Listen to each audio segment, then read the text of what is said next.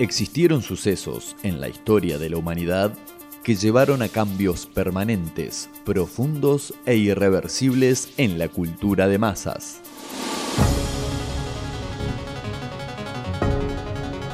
Hoy pondremos la lupa sobre uno de esos sucesos. Esto es el día que la Tierra se detuvo. El día que la Tierra se detuvo. El día que la Tierra se detuvo.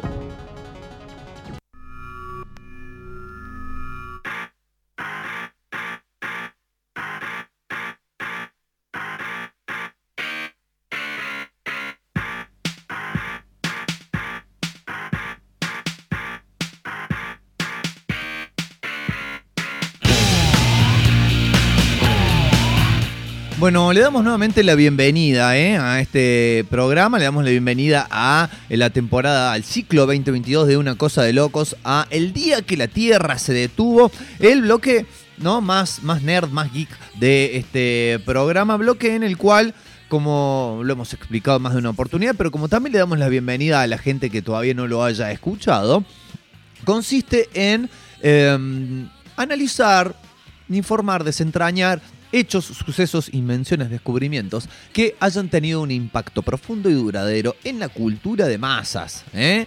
No, a ver, se inventó el radiador eh, a agua. Y no, bueno, todo bien, gran avance para la humanidad, pero la verdad que para la cultura de masas no es la gran cosa. Sí lo es, sí lo es. Y no solo para la cultura de masas, sino para muchísimos de los aspectos de nuestra vida. Eh, la, digamos, el avance, el descubrimiento del cual vamos a hablar hoy y que, como ya hemos adelantado en más de una oportunidad, se trata de la Internet.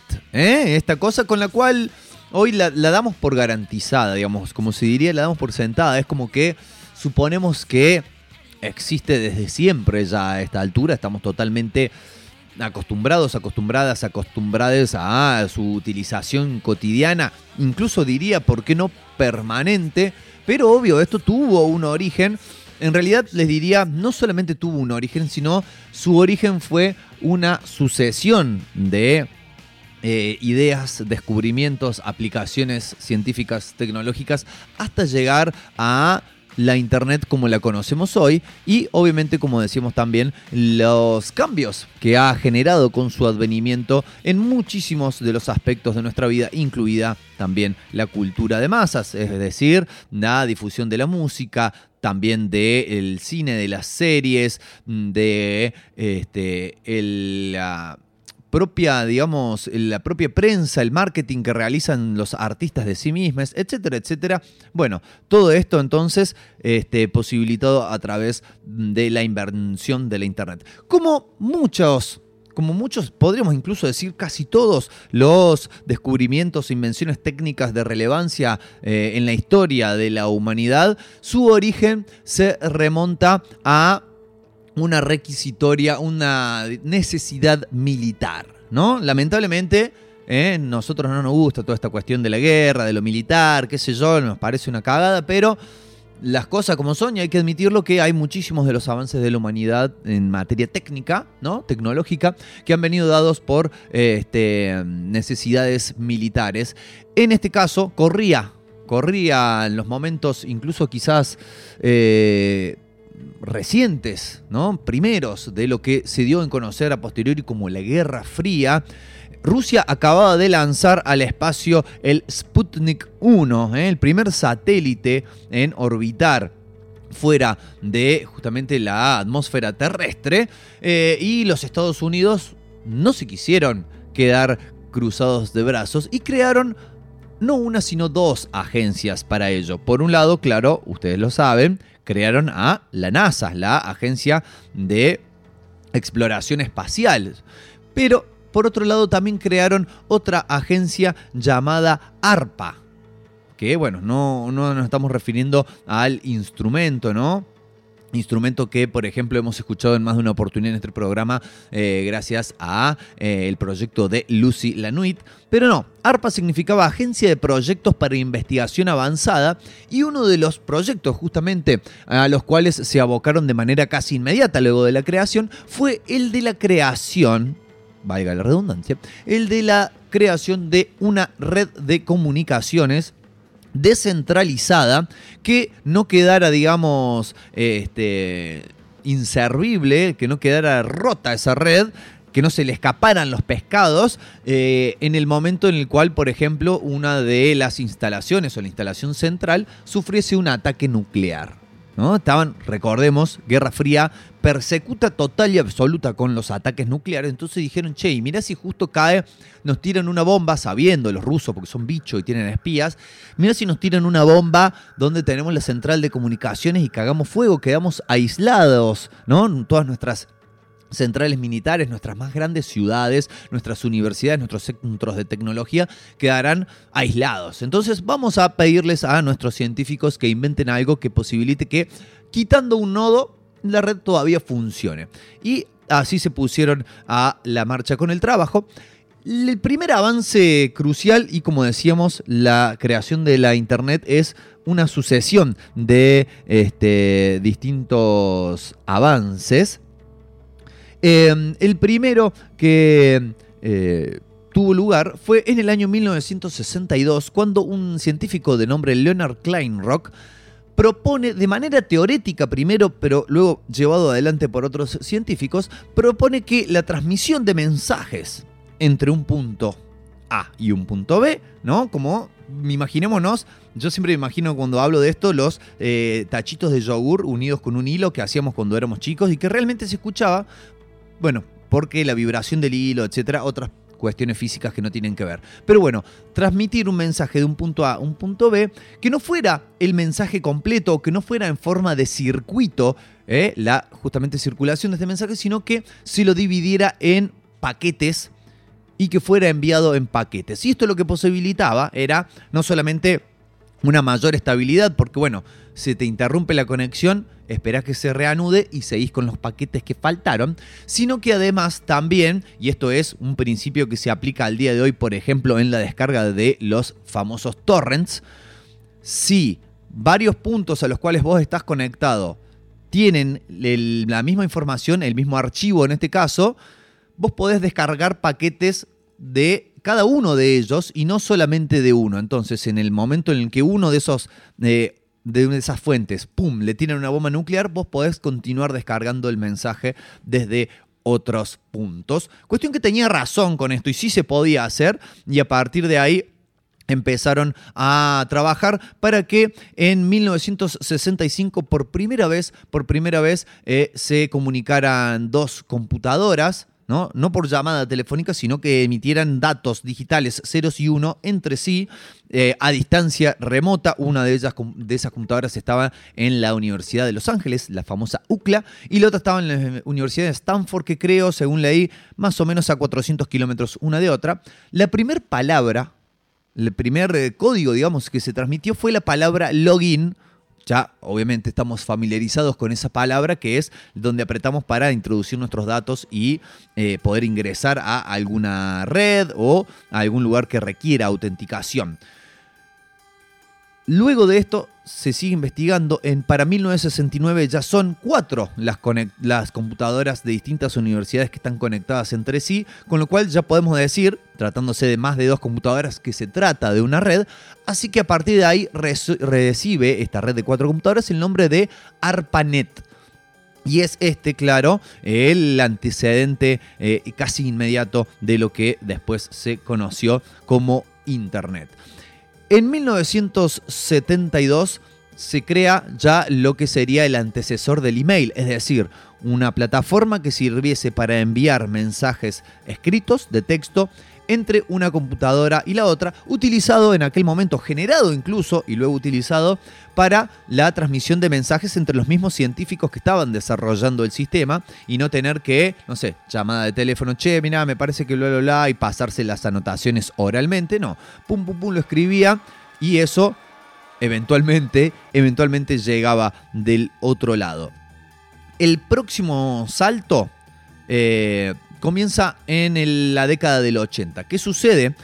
A partir de los 80 se empiezan a crear, habiéndose demostrado de alguna forma eh, la posibilidad de realización de esta red, empiezan a aparecer otras redes para otros tipos de usos, para otro, en, otros lugares físicos como en Europa, por ejemplo, en Australia, empiezan a aparecer otras redes y se empieza a embarullar un poco la cosa. Entonces, cuando algo que es importantísimo en todo el orden de las invenciones es, se me ocurre a mí, cuando, por ejemplo, tenés distintas medidas de un mismo conector y decís, pero ¿por qué no hicieron uno único donde funcione todo y listo? La estandarización como por ejemplo pasa con el USB. El puerto USB es el cuadradito, ¿eh? el estándar, justamente, es, eh, sirve para que se pueda enchufar en todos lados y no tenga que poner un atador, qué sé yo. Bueno, la estandarización en el caso de eh, la Internet llegó cuando se crea en 1983. Esto ya me estoy metiendo en nerdeada profunda, profunda.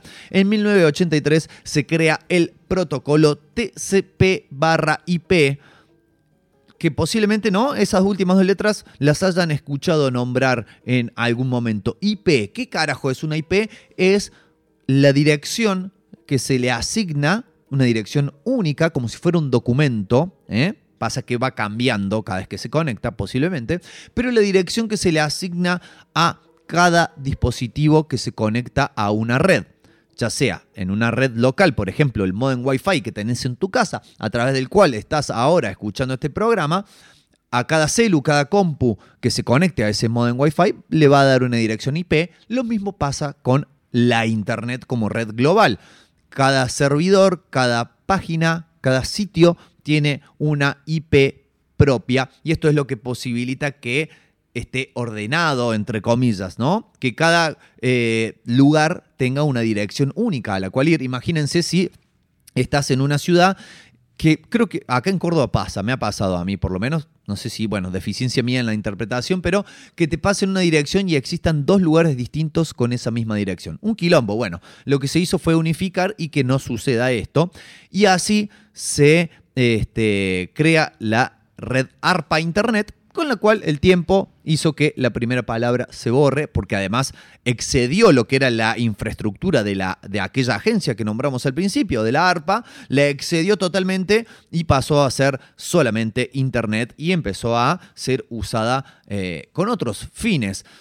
Eh, uno de los últimos avances, ¿no? Es como que estamos armando un rompecabezas. Ya tenemos esto de los paquetes que permitió la conexión, tenemos lo de la IP, que permitió de alguna forma hacer que todas las computadoras estuviesen conectadas a una misma red y faltaba algo para que mm, ya empezáramos a reconocer a la Internet como la finalmente conocimos y empezamos a tener acceso, que era el hipertexto. ¿Qué es el hipertexto? Es esa posibilidad, lo que nosotros llamamos links, ¿no?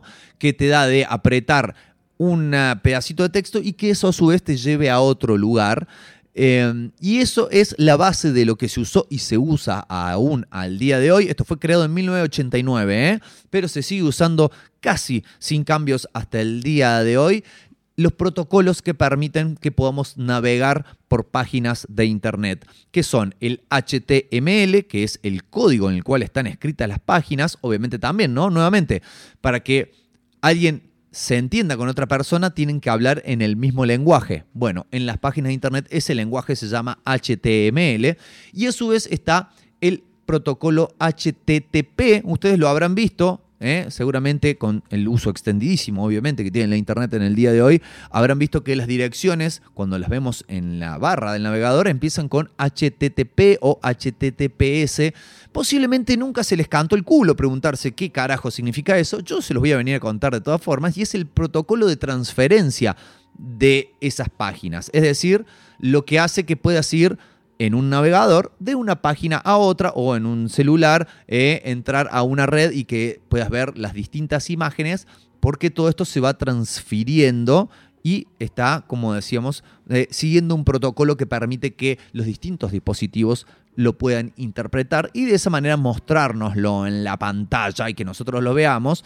Este, y a partir de ahí, bueno, empieza a crecer al punto tal de que en agosto de 1991 por primera vez, por primera vez se eh, admite que usuarios externos a quienes de alguna manera manejaban la red pudiesen crear páginas, empiezan a, a ver, ¿no? Tímidamente empiezan a aparecer los primeros sitios web para eh, ya para eh, mediados de la década del 90. Yo recuerdo, creo que el año en el cual por primera vez acá en el culo del mundo, República Argentina, escuché hablar de Internet, creo, si no me equivoco, fue el año 1995. Para ese entonces ya había cientos de miles de páginas web, muchísimas de ellas creadas por propios usuarios, ¿no? Después nos quisieron vender de que el 2.0, la revolución eran las redes sociales porque los usuarios podían crear cosas. Bueno, eso ya existía, claro.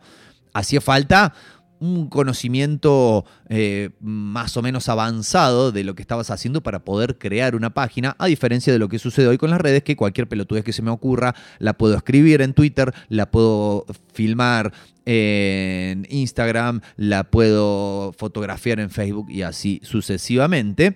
Em, y este es entonces el desarrollo, fíjense que no abarcamos todo, nos quedamos hasta el año 1991 como último hito, porque sería bastante, ¿no? Tendremos que dedicarle dos programas enteros a desarrollar todo esto, pero este es entonces eh, la sucesión de distintas ocurrencias, desarrollos, claramente le debemos a los científicos todo esto para cuando me digan que la ciencia no sirve, qué sé yo, bueno, ese tweet que estás escribiendo de que la ciencia no sirve, es posible gracias a la ciencia, claro está. Eh, pero bueno, todo este desarrollo también, toda esta cabeza, toda esta inventiva puesta al servicio de que hoy puedas mirar videos de gatitos haciendo boludeces mientras haces caca. Porque también vamos a admitirlo, es uno de los usos más este, extendidos de la Internet hoy por hoy, lo cual también nos lleva ¿no? a eh, preguntarnos o a incluso recorrer y darnos cuenta de que la historia, la evolución de la Internet ha seguido un loop bastante extraño. Empezó como una necesidad militar, pasó a ser un desarrollo, casi una obsesión académico-científica.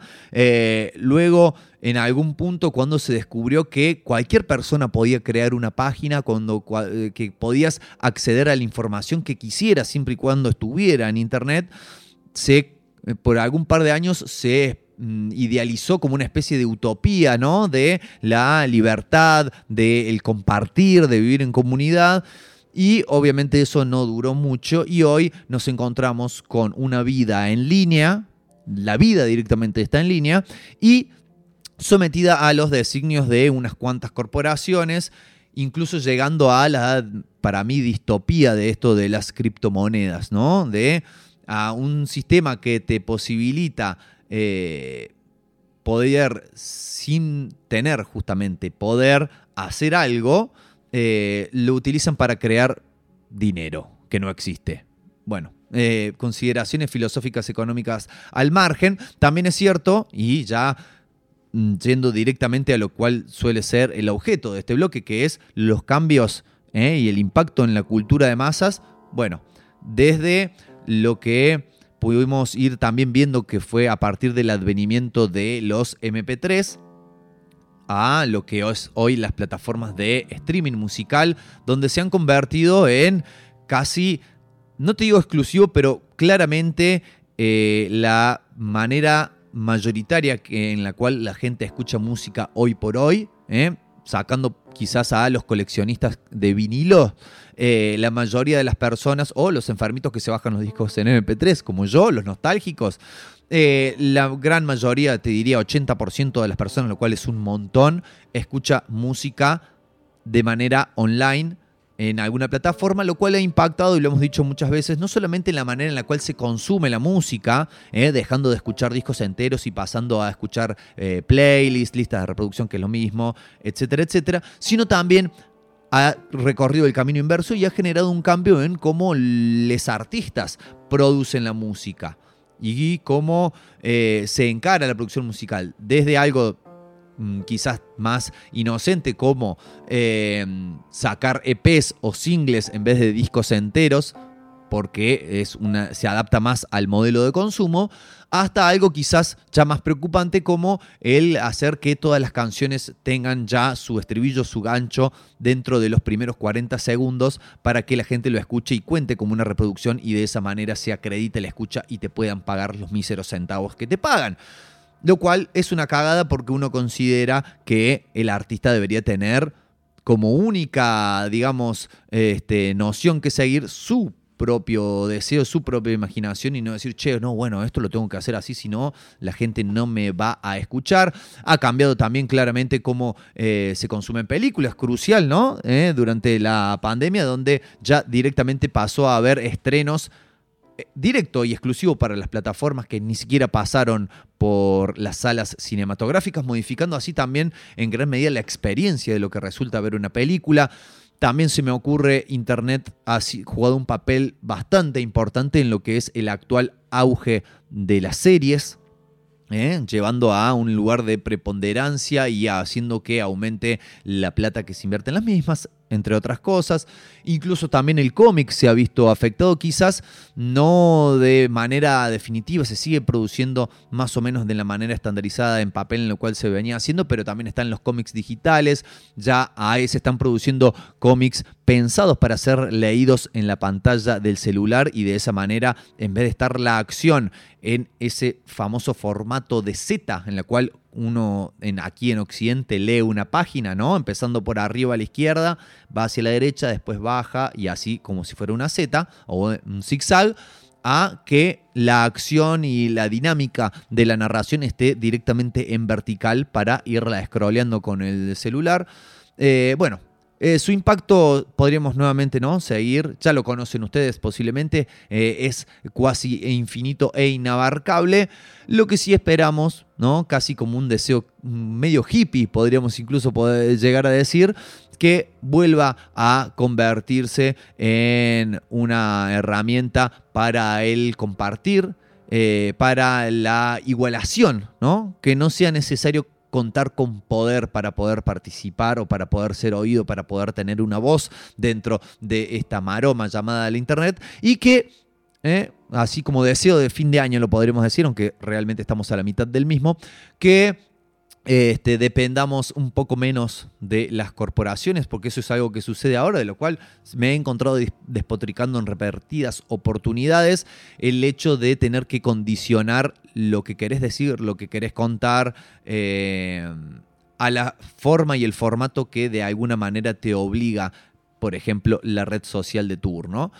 Me parece que teniendo el extraordinario potencial que tiene Internet para la variedad más extrema, eh, sería una picardía quedarnos siguiendo los designios de un algoritmo que, claro, está programado por gente a la cual le paga un millonario para tener aún más millones. Amigos, amigas, hasta aquí entonces, amigues, claro, hemos llegado eh, con esta entrega de no solo el día que la Tierra se detuvo, sino a esta entrega de una cosa de locos. Nos volveremos a encontrar el próximo martes, el próximo martes que ya va a ser mes de julio, ya vamos a haber cruzado el umbral de la mitad del año y aquí estaremos nuevamente en una Esperamos que muy buena entrega de este programa a través del sotanorock.com. Aquí, claro, en la Came House. Eh, recuerden que mañana está Radio Mike a partir de las 21 horas. Eh, día jueves tendremos en primera instancia en esta tarde gris, luego tendremos a El Faro. Quédense escuchando el sótano rock. Ahora nos vamos con una canción de un artista nacional que desde su mismísimo título tiene mucho que ver